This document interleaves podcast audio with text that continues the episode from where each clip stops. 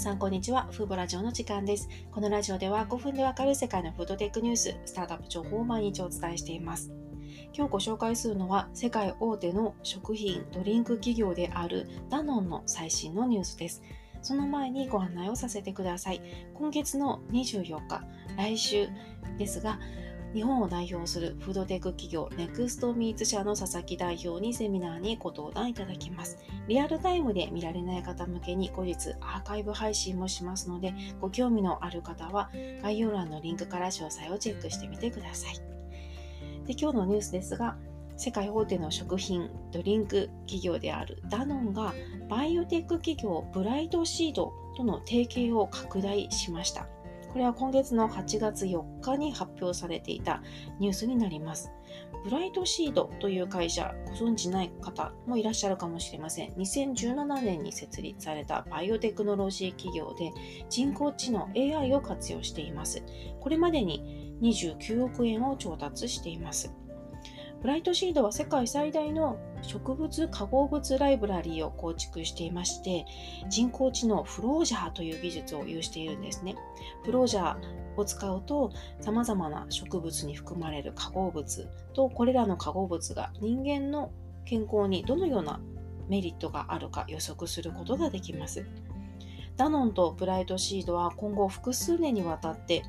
一般的な植物やまだ解明されていない植物の可能性を探求し、より健康的で持続可能なフードシステムの構築を目指していきます。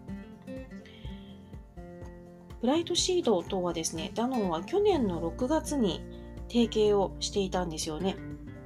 で、これまでにわずか数ヶ月の間で一つの植物からこれまで知られていたよりも10倍近い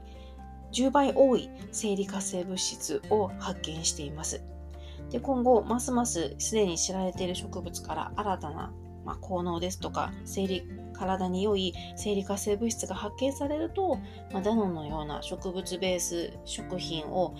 あの展開する企業は商品により健康的なメリットを追加できるようになるわけですね。ブライトシードは今年の最初にも黒胡椒に見られる2つの成分が脂肪肝、マシン、肝臓の脂肪の除去に役立つということを動物実験である非臨床試験で見出しています。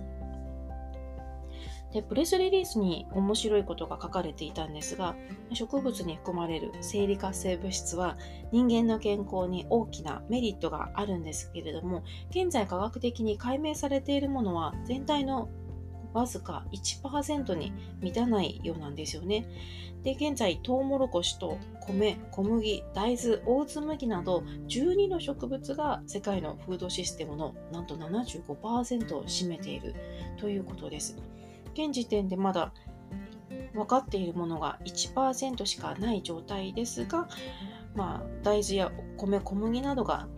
世界の大部分のフードシステムを構築しているということは研究が進むことによって今後まだ分かっていないけれども実は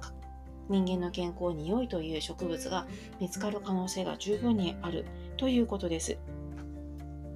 でブライトシードの人工知能を使うことでこれらの植物が健康の維持にどのように寄与しているのかさらに深く理解して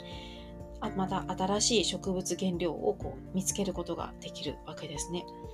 で、ブライトシードは2025年までに健康への影響に応じて植物界にある約1000万の生理活性物質すべてのマッピングを目指しているということです。これによって食品、健康、ウェルネス業界が天然化合物へ向けに対して前例のないアクセスが可能になるということなんですね。AI を活用してこれまでであれば、まあ、たくさんの仮説検証を経なければ、まあ、結論にたどり着けなかったものが今までよりもきっと短期間で効率的に良い植物原料が見つかるということになると思います。で、それが2025年ですので、あと4年後にはもっと今よりも多くの有益な植物の原料が見出されている可能性が高いということですよね。なんかこう見落としていたニュースだったんですけど、これ深く調べれば調べるほどこのブライトシートの技術ってすごいんだろうなと思いました。今回は世界大手のダノンが